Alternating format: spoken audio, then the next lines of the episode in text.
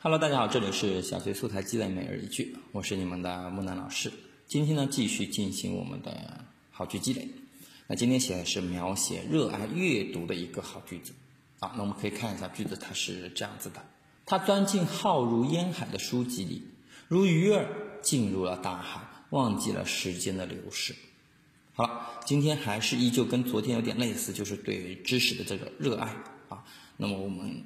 小孩子，我们同学们也要对知识抱有这一种程度的热爱，那我们才可以去学好我们更多的，嗯，包括作文，包括语文，包括我们的数学、英语啊，许多的科目啊。这个句子，嗯，三年级的孩子、四年级的孩子都可以去尝试写一下。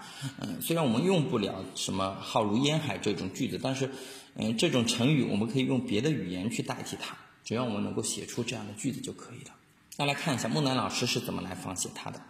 他推开知识殿堂的大门，像蜜蜂进入了花海，积极不倦地汲取着。